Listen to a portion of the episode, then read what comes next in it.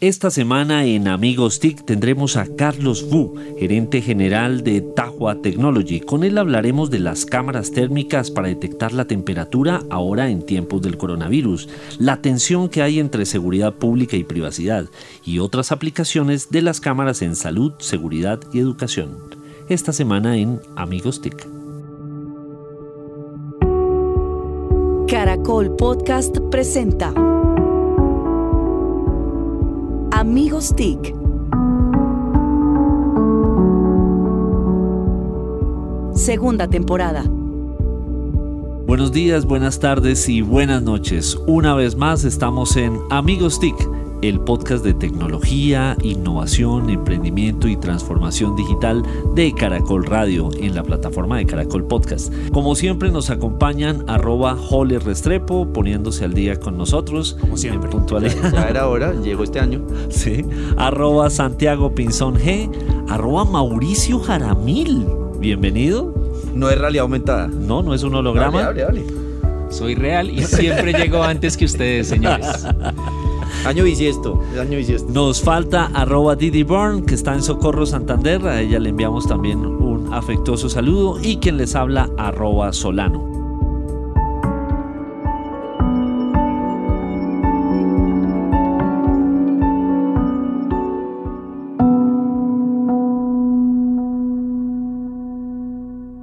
Pues hoy estamos eh, con un invitado muy especial.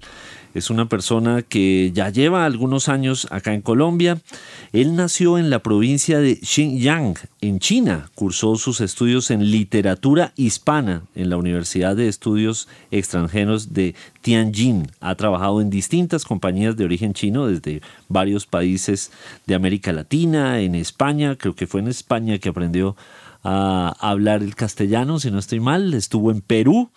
Eh, de lo que recuerdo, y eso le ha permitido pues entender el comportamiento, la idiosincrasia, la cultura de los latinoamericanos. Habla chino, español, inglés y actualmente es el gerente general de Tahua Technology Colombia, una empresa dedicada al, tema de la videovigilancia, líder mundial eh, en este tema.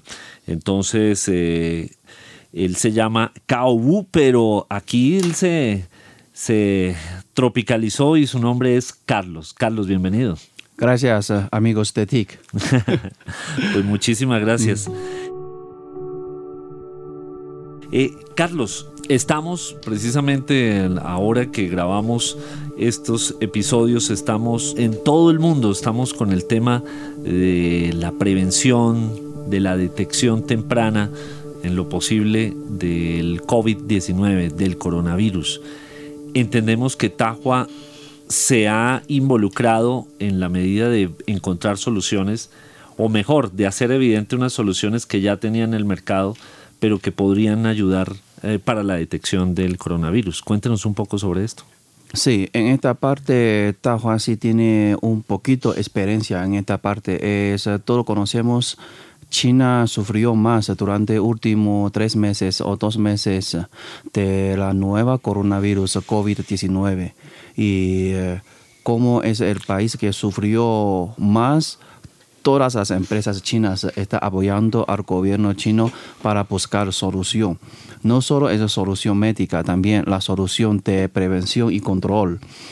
Dahua, como una empresa de tecnología, y ofreció su voluntad de trabajar con el gobierno para tener esta solución de prevención y control. Todos conocemos y una parte muy obvia es cualquier persona si es contagiado con coronavirus tiene un síntoma es fiebre. y mediante esta naturaleza uh, desarrollamos una solución de medir temperatura humana vía nuestra cámara térmica. Y antes utilizamos cámara térmica para la vigilancia por la noche. Es que este tipo de cámara detecta calor. Y conocemos esta tecnología hace 10 años, pero es la primera vez que aplicamos esta tecnología para detección de temperatura humana. Uh, como sabemos, en China tenemos 6.000 ingenieros que están dedicando de investigación y desarrollo diariamente y solo tardamos una semana para desarrollar esta solución. Y puede detectar la temperatura humana con una certeza de, 3, de 0,3 más o menos Grados centígrados. grados centígrados. Y puede medir 5.000 personas en media hora. Puede medir 15 personas al mismo tiempo. Sí, este instrumento, lo que siempre decimos, no somos una empresa médica, no ofrecemos equipo médico, pero ofrecemos una forma más eficiente para las autoridades que tiene un mejor trabajo más eficiente. Algo que estamos sufriendo bastante es la cancelación de eventos. Así es. Eh, por ejemplo, yo, estoy en un guayabo durísimo por Stereo Picnic eh, y eso sería una, una, una muy buena solución para, para empezar a detectar en, en los estadios, en los diferentes aspectos, pues las personas que tengan algún tipo de, de- riesgo de infección. ¿Qué tipo de- ustedes están hablando con gobiernos o están hablando con empresa privada, como por ejemplo, para qué tipo de, de espacios? Me imagino que aeropuertos, por ejemplo. Y en este sentido, lo que definimos, eh, nuestra solución podría aplicar en los locales, eh, tiene eh, una concentración de ciudadanos, por ejemplo, en terminales de autobuses, aeropuertos y los eventos que tenemos que hacer no se puede cancelar. En realidad, en China cancelamos todo, una cuarentena nacional que nadie puede salir de la casa y hay involuntario le ofrece sus comidas y todo. Y también hay unos colegios, universidades, institutos nacionales que no se puede dejar de trabajar para garantizar la vida diaria. Por ejemplo, nunca va a descansar nuestros policías, pero Sí. ellos sí sigue trabajando, también hay que tener una prevención y control.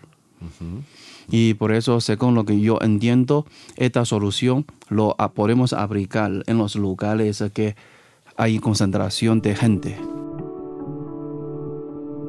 La crisis global del coronavirus pues es una gran oportunidad para esta tecnología, pero ¿qué tan rápido se puede implementar? Es decir, si, si eh, en este momento que, hemos, que estamos grabando llevamos de alerta amarilla en Bogotá dos días por el coronavirus, pero si la alcaldesa, si la alcaldía de Bogotá quisiera adoptar esta tecnología, ¿sería útil todavía para esta situación o toma tiempo, es demorado eh, y ya sería para oportunidades siguientes?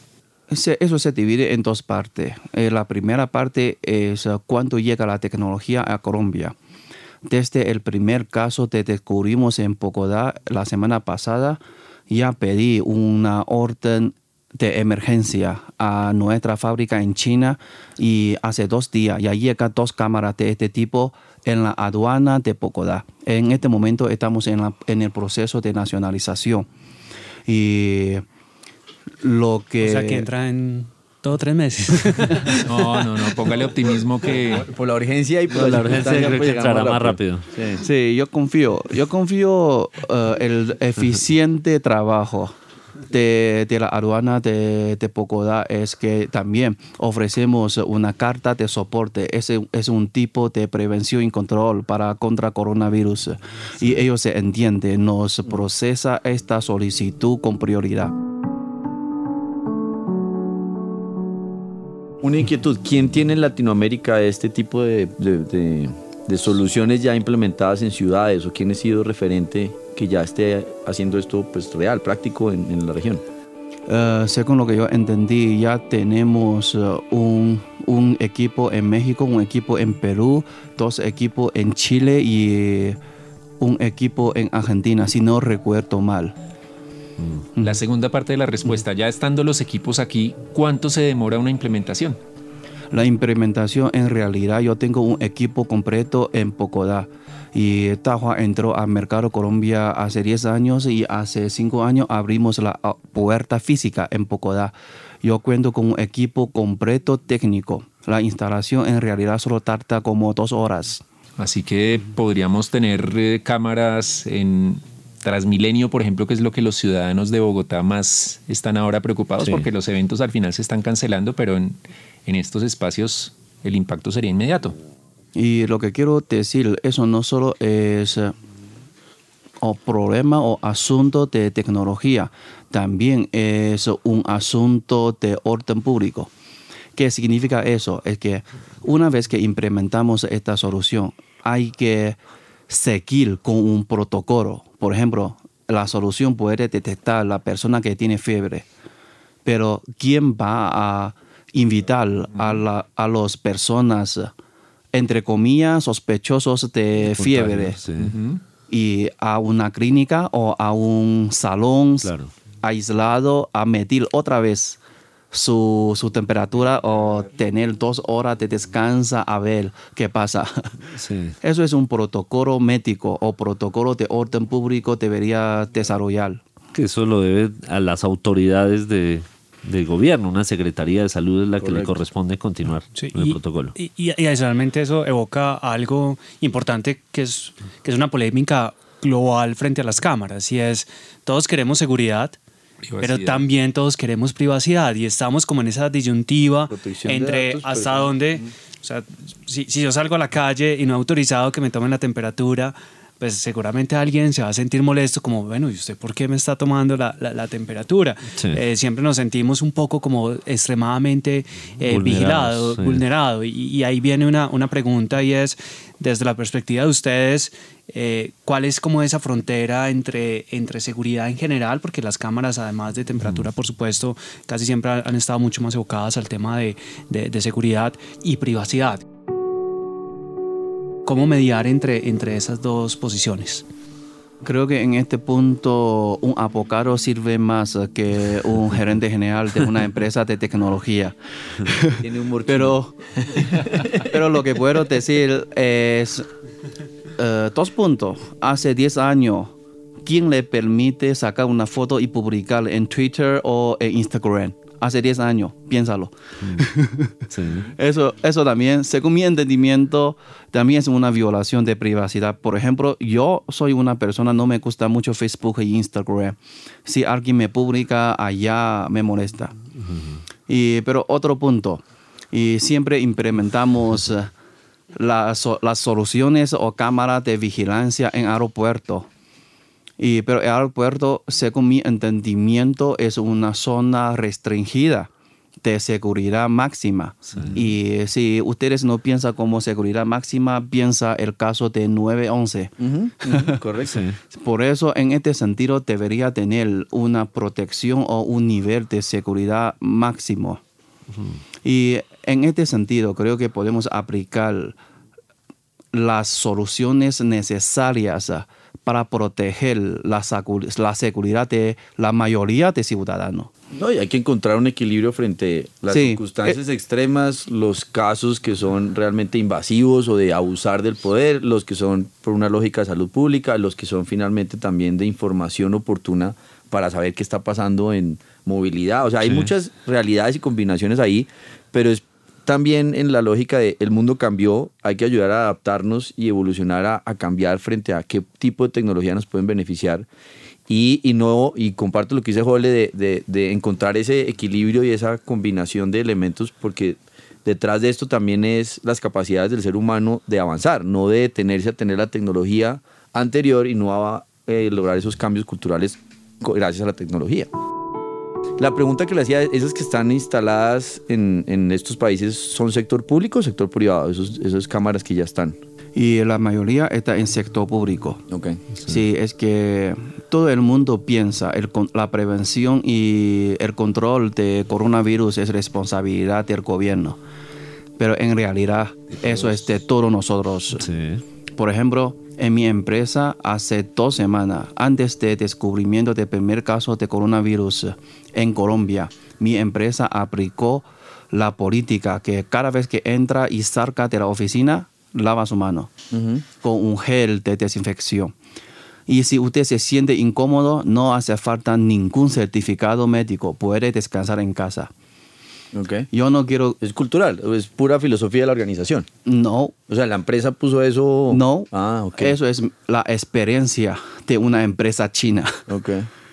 En China, una vez que detectamos el riesgo o ya sufrimos tantos Casos. durante, durante los últimos eh, tres meses, eh, ya no queríamos asumir el riesgo que una persona que contagia toda la empresa. En China tenemos caso que una persona que contagia cientos personas eh, por transporte público, por ir a trabajar en un edificio y tenemos que hacer cuarentena de mil personas para una persona sale de trabajo. Y por eso en este sentido aplicamos de una vez la política. Yo no necesito sus certificación médicos. Si se siente incómodo, descansa en su casa. Pero tiene acceso a internet y está conectado para seguir vinculado con las actividades diarias de la organización o, Eh, o ustedes no están encargados de ofrecer ese tipo de conexión. La persona se queda en la casa, descanse, pero no está trabajando. Eso ya es- depende de, de empleado. Hay empleados se sienten incómodos, se descanse. Sí. Hay empleados se- solamente se, como se tiene un tos, pero él prefiere trabajar y eh, podemos trabajar mediante computador de la empresa vía internet, un VPN. Poder trabajar tranquilamente. De todas maneras, ahora home office ya es una Sí. tendencia de moda. Y ese es un gran punto porque aquí hablamos es de teletrabajo, pero no estamos hablando del trabajador virtual y hay unas condiciones por ley y por decreto que establece lo que tiene que tener alguien para poder aprovechar el sistema de teletrabajo. Este tipo de realidades que estamos viviendo debería ayudarnos a modernizar esa Acelerar. capacidad y decir, no es tanto las capacidades de la organización de ponerle en su casa o donde esté, esté lo que necesite, sino poder facilitar, por ejemplo, conexión a Internet y detrás de eso, pues calidad de vida y productividad sin tener tantas barreras legales para que esto opere. China nos está dando ejemplo en eso frente a muchas otras cosas. Sí, China nos está dando ejemplo en, en muchas cosas. Al, al- al haberlo vivido primero, yo creo que, y además creo que han sido generosos en, en, en- en abrir esa información y, y contar buenas prácticas para que Y ya están el resto saliendo, del mundo lo ya están saliendo del problema. Exacto, ya están saliendo. eso. Mientras el resto del mundo estamos entrando.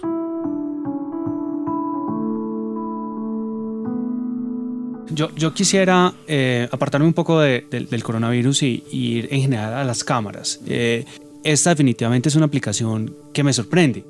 Y seguramente, porque siempre hemos tenido como cámaras, vigilancia. Sí. Eh, pero seguramente hay muchas otras aplicaciones muy innovadoras, muy creativas que tienen eh, las cámaras. Eh, ¿Nos podrías contar un poco de qué otro tipo de aplicaciones tienen, tienen las cámaras interesantes? Las cámaras interesantes, por ejemplo, la cámara térmica es un tipo de cámara interesante que detecta calor, que se ve exactamente por el día y por la noche. Es un tipo de cosa.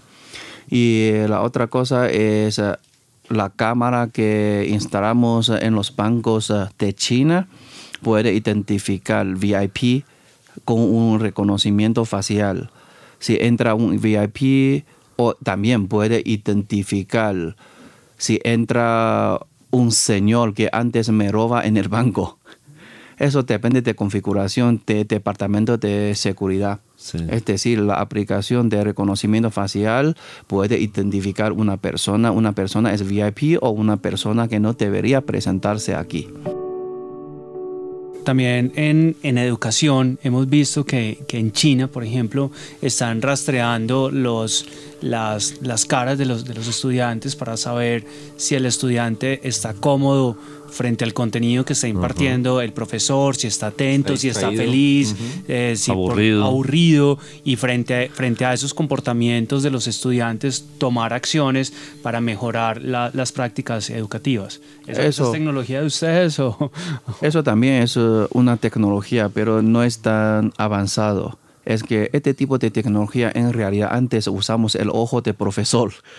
Y como en esta situación difícil y típica, yo defino típica, es que no vamos a pasar todo el año con coronavirus. Sí. En China ahora está suspendido todos los colegios, por eso tenemos que usar internet, usar el live, live camera, hacer eh, las clases. Es decir, los profesores se quedan en casa para dar la clase y los estudiantes se quedan en casa para recibir la enseñanza. Todo es en base de internet. Acceso a la red, poder tener conexión. Pero volvamos al, al ejemplo que nos daba Carlos sobre, sobre los bancos y cómo el reconocimiento facial de los clientes, eso nos lleva también a una transformación digital de la relación de las compañías con sus clientes. Imagínense que uno pueda estar entrando a un supermercado o a, una, a un banco, justamente a cualquier oficina, y lo salude a uno fácilmente, lo puedan a uno saludar por el nombre porque segundos antes lo han podido reconocer, que eso genera pues una cercanía con los clientes. Eh, Hoy las organizaciones están mirando, por ejemplo, esa aplicación como, oiga, sí, yo quiero, quiero tenerla para eso, quiero, quiero mejorar mis relaciones con los clientes. Y eh, según mi entendimiento, todavía no empezamos a vender este tipo de tecnología a gran magnitud. Es que Tahua, como una empresa seria, tenemos un proceso igual que un, como banco. Se, se llama KYC, Know Your Customer. Si usted quiere implementar este sistema de reconocimiento facial en su casa, está bien, te lo vendo, pero solamente en su casa. Y en un caso típico, yo estuve una experiencia en más de cinco países en Europa y en América Latina dedicando a un negocio de retail.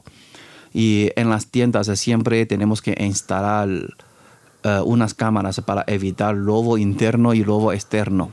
Eso ya, ya es un conocimiento básico para todos los retails. Sí. Y, pero en algunos países la cámara debería hacia adentro de la tienda, no debería hacia afuera de la tienda. Eso ya es una norma. Y también esta norma lo aplicamos a 100%. Eso lo que quiero explicar es un equilibrio dinámico entre privacidad y la seguridad. Y obviamente para los dueños de la tienda, ellos no quieren pérdida de lobo.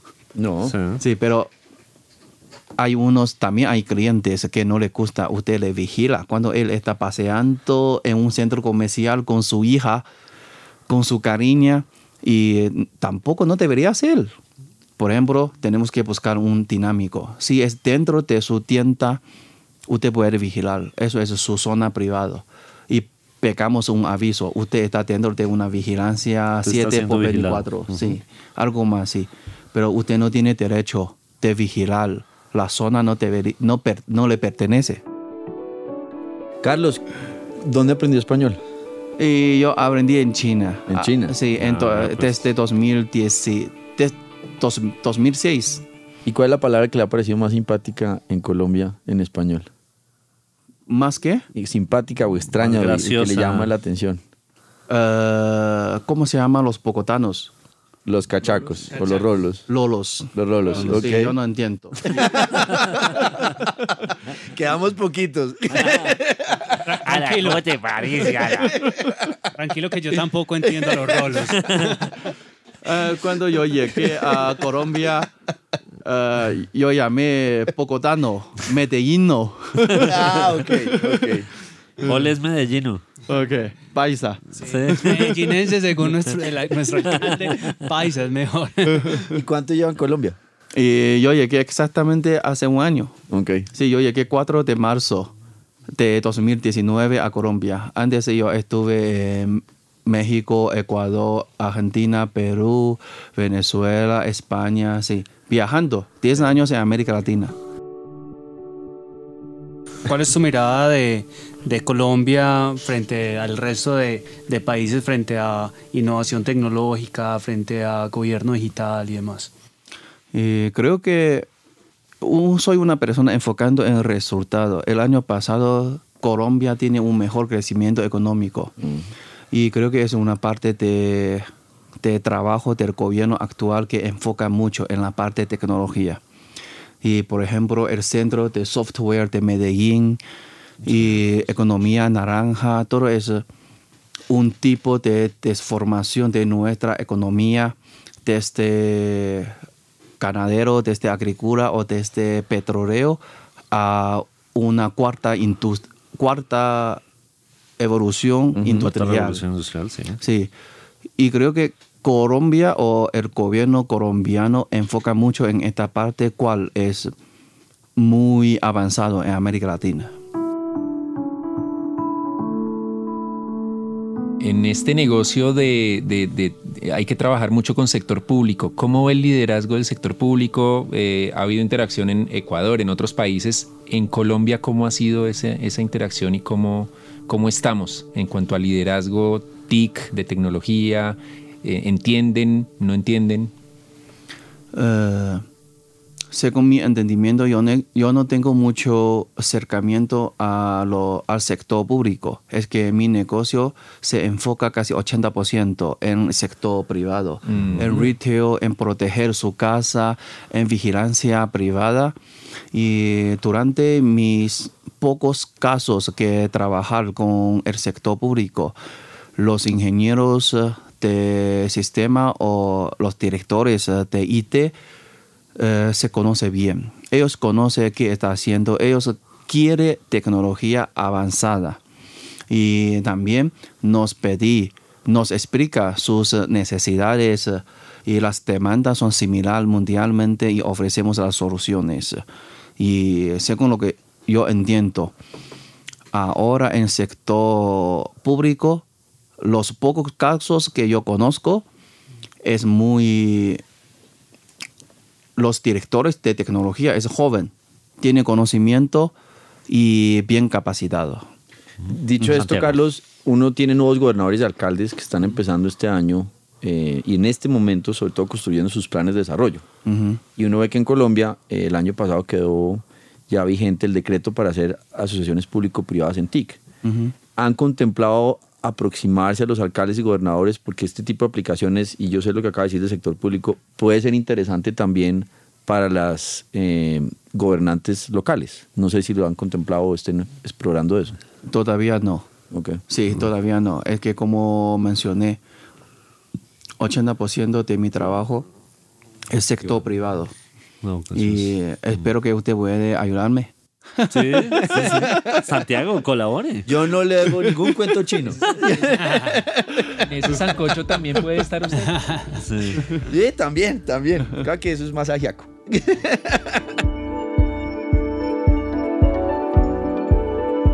Bueno, pues muy bien. Eh, esta semana entonces estuvimos con Carlos Wu, gerente general de Tahua Technology y toda su tecnología para la detección del coronavirus.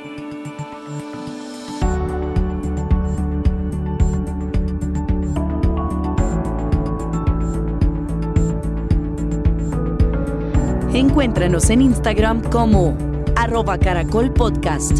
Envíanos tus mensajes y comentarios.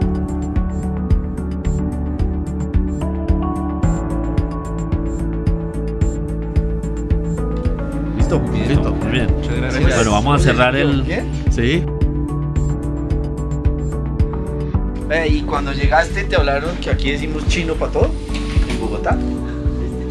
Chino. Los rolos, Chino los es muchacho, No chino solo es me explicó, chino es niño. Sí, también.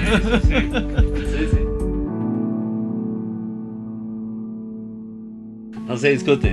No se discute. No se discute. Es como, como el año pasado en, la, en el paro nacional, cuarentena después de 11 o 10 de la noche. Aquí. Aquí. Sí, el toque queda. Sí, en Bogotá. Sí. Es lo mismo.